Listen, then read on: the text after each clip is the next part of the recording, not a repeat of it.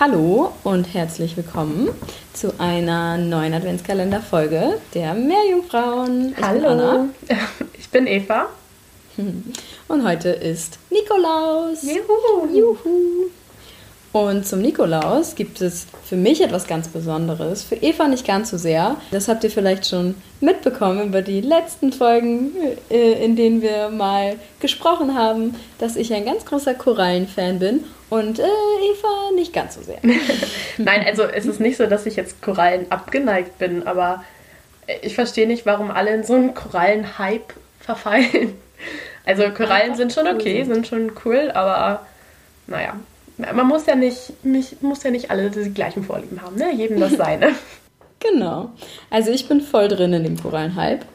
Und deshalb geht es heute um eine Koralle. Und zwar um die Gattung Pucellopora. Die Gattung Pucellopora reiht sich ein in ähm, Ah, ich fange mal oben an. Und zwar bei dem Phylum, das sind die Cnidaria, also die Nesseltiere. Da ähm, sind quasi alle Korallen drunter. Die Klasse ist Anthozoa, nennen sich die. Und darunter gibt es äh, nochmal Subklassen. Und zwar sind es dann, gibt es die Hexakorallia, das sind die echten Korallen sozusagen. Und dann gibt es auch noch die Octokorallia, das sind keine ähm, echten Korallen sozusagen. Die werden als ähm, ja, also was wir als im Volksmund sozusagen als Koralle verstehen, ähm, da gehören die Oktokorallen nämlich gar nicht zu. Und diese Hexakorallia, also die echten Korallen, da gibt es auch nochmal Ordnungen drunter natürlich. Und zwar über die, die wir immer so sprechen, wenn wir von riffbildenden Korallen sprechen. Das sind meistens die Skleractinia, das sind Hartkorallen. Das sind eben Riffbildner. Und Riffbildner oder Hartkorallen zeichnen sich dadurch aus, dass sie oftmals ähm, eben in Symbiose leben mit Zooxanthellen. Da hatte ich, glaube ich, auch schon mal drüber gesprochen, als ich mal über Korallenbleiche gesprochen hatte. Genau, und also es gibt auch Weichkorallen, die das machen, die in Symbiose leben, aber Hartkorallen sind eben diejenigen, die Riffe bilden, weil sie eben das Fundament von Riffen bilden. Genau, und weil sie auch oftmals schneller wachsen als andere Korallen weil sie eben durch die Symbiose viel Energie bekommen aus der, aus der Photosynthese, die diese Algen machen. Ja, und dann ganz schnell wachsen können. Und deshalb ja, sind das sozusagen die Riffbildner. In der Ordnung der Skleractinia gibt es ganz viele verschiedene Familien. Da gibt es die Familie Pucelloporidae, wo eben die Gattung der Pucellopora reinfällt. Die Pucellopora sind oder kennzeichnen sich dadurch einfach äußerlich, dass die so wulstig aussehen. Das sind so Warzenart, die haben so warzenartige Auswüchse. Die nennt man Verrucae in klug.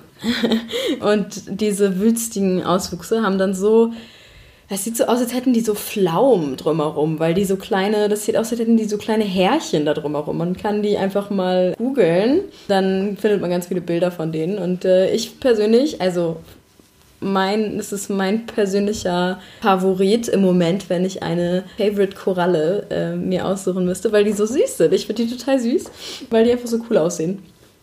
Ähm, ich finde es klasse, dass du eine, eine Lieblingskoralle hast. Hast du schon mal einen anderen Menschen getroffen, der eine Lieblingskoralle hat? Ähm, ja, wahrscheinlich hast du es schon getroffen, weil ja. du dich in solchen Platten bewegst. ja, doch, ich glaube schon. ja, also, genau, bei, bei, den, bei der Gattung Pucellopora gibt es 65 beschriebene Arten. Und das ist aber halt, also es ist oftmals anders, wenn man von, bei Korallen von Arten spricht, als wenn man bei anderen Tieren irgendwie von Arten spricht. Weil das einfach, weil die zum Beispiel einfach nur im, im Feld, einfach im Riff, ist, sind die nicht zu unterscheiden, welche Arten das sind, sondern das kann man einfach nur über Genetik differenzieren. Also da, da, das ist dann, das sind dann wirklich nur irgendwie, ja, ja, genetische Unterschiede, die die dann in, in Arten ähm, klassifizieren. Genau. Aber tatsächlich, ähm, unter diesen 65 beschriebenen Arten sind auch einige, die bereits schon umgruppiert wurden, also die jetzt mittlerweile andere Namen haben. Das ist jetzt bei in der Korallenforschung tatsächlich ähm, in den letzten Jahren und Jahrzehnten relativ häufig passiert, dass die dann umgruppiert werden in eine andere Familie zum Beispiel oder in eine andere Gattung. Ja, weil dann eben die, ne, unsere, unsere Methoden werden immer besser, bla bla bla und deshalb ähm, können wir irgendwie besser unterscheiden, was welche Art ist oder was welche Familie ist und wo sie quasi näher dran verwandt sind. Ähm, das ist jetzt tatsächlich schon öfter passiert.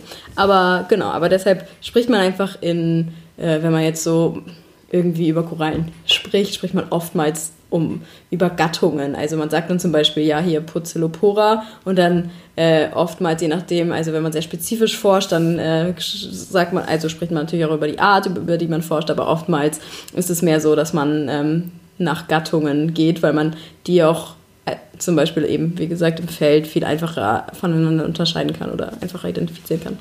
Genau.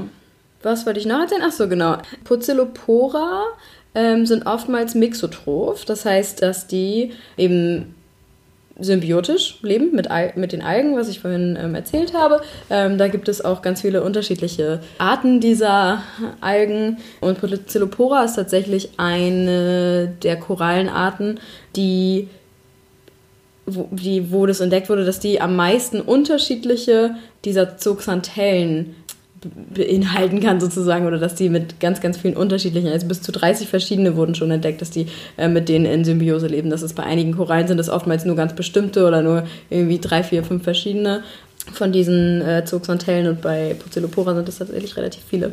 Mixotroph bedeutet eben, dass die Photosynthese betreiben, aber eben tagsüber, also dass die Symbionten das betreiben und dass dann die Korallen selbst nachts ihre Tentakeln ausfahren und dann Plankton damit fangen und das dann fressen.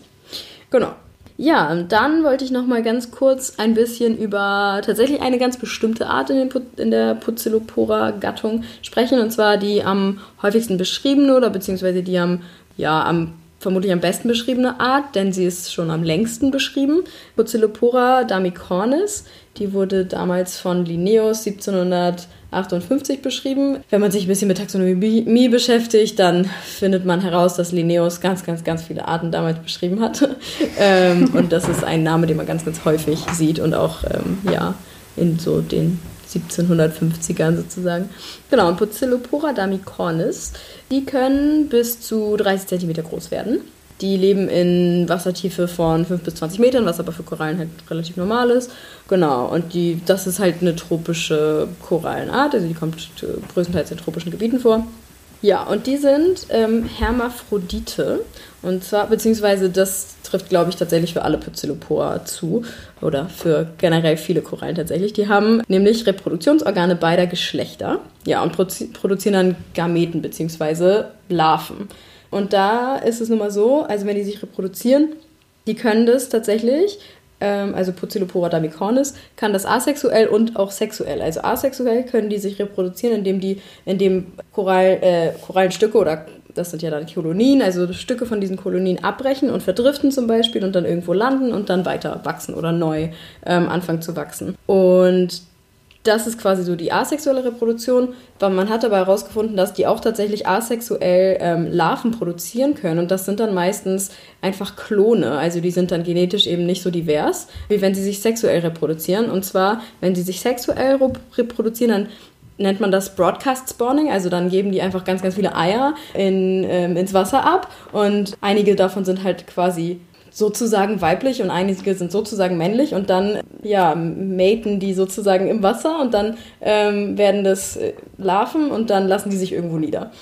Ja, und diese Larven, ähm, sowohl die asexuellen als auch diese sexuellen, die können halt sehr weit verdriftet werden, lassen sich dann halt irgendwann irgendwo nieder und fangen dann neue Riffe an oder auf einem schon bestehenden Riff zum Beispiel.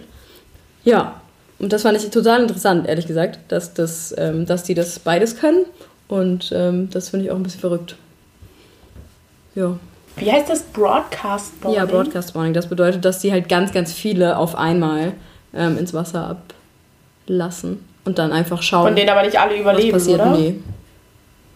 Nicht alle siedeln dann ab. Irgendwo hin natürlich. Okay. Ja. So viel zu Pucellopora. Sehr spannend. Pucellopora dornicornis.